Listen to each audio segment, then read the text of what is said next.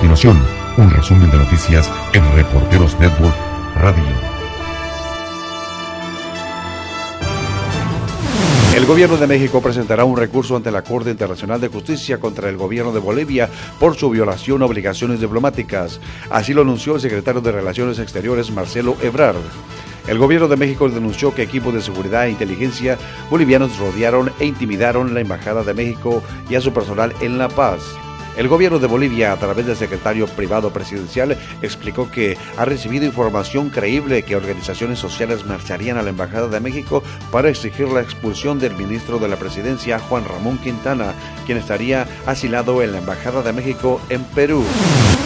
El 26 de diciembre es un infierno vial para los millones de personas que regresan a sus hogares luego del receso de Navidad en Estados Unidos. Así lo advierte INRIX, una compañía global de análisis sobre transporte, cuya data apunta que serían unos 104 millones de viajeros los que vuelven a sus hogares.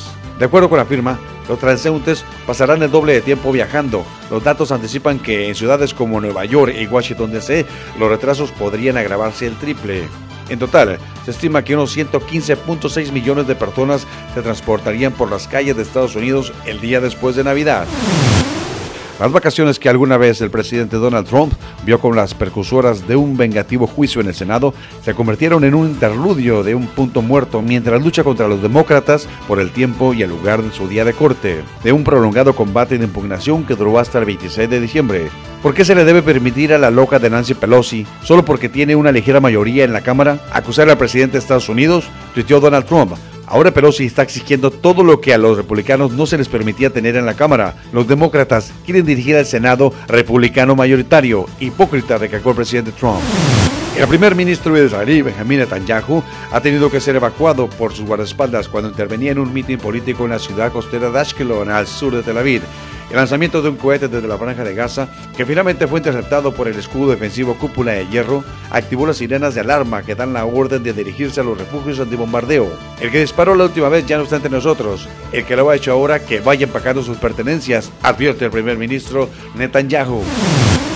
Un tifón que azotó el centro de Filipinas el día de Navidad mató al menos 16 personas y causó daños en viviendas y zonas turísticas. El tifón Pamphon, conocido localmente como tifón Úrsula, tocó tierra el martes 24 de diciembre en la provincia del sur de Samar, provocando fuertes lluvias y mareas de tormenta. Golpeó como el equivalente a un huracán de categoría 1, con velocidades de viento sostenidas de 150 km por hora, ráfagas de 195 km por hora. El tifón Pamphon continuó barriendo hacia el oeste a través de las islas de la región de las Bisayas orientales al sur de Luzón y las Bisayas occidentales. El miércoles 25 de diciembre, derribando torres de electricidad y árboles, arrancando techos, dañando hogares y causando una interrupción generalizada de los viajes durante el ajetreado periodo navideño. Soy el reportero Jaime Alfonso le invito para que continúe en sintonía de Reporteros Network Radio. En breve, más información. Esto fue un resumen de noticias en Reporteros Network Radio.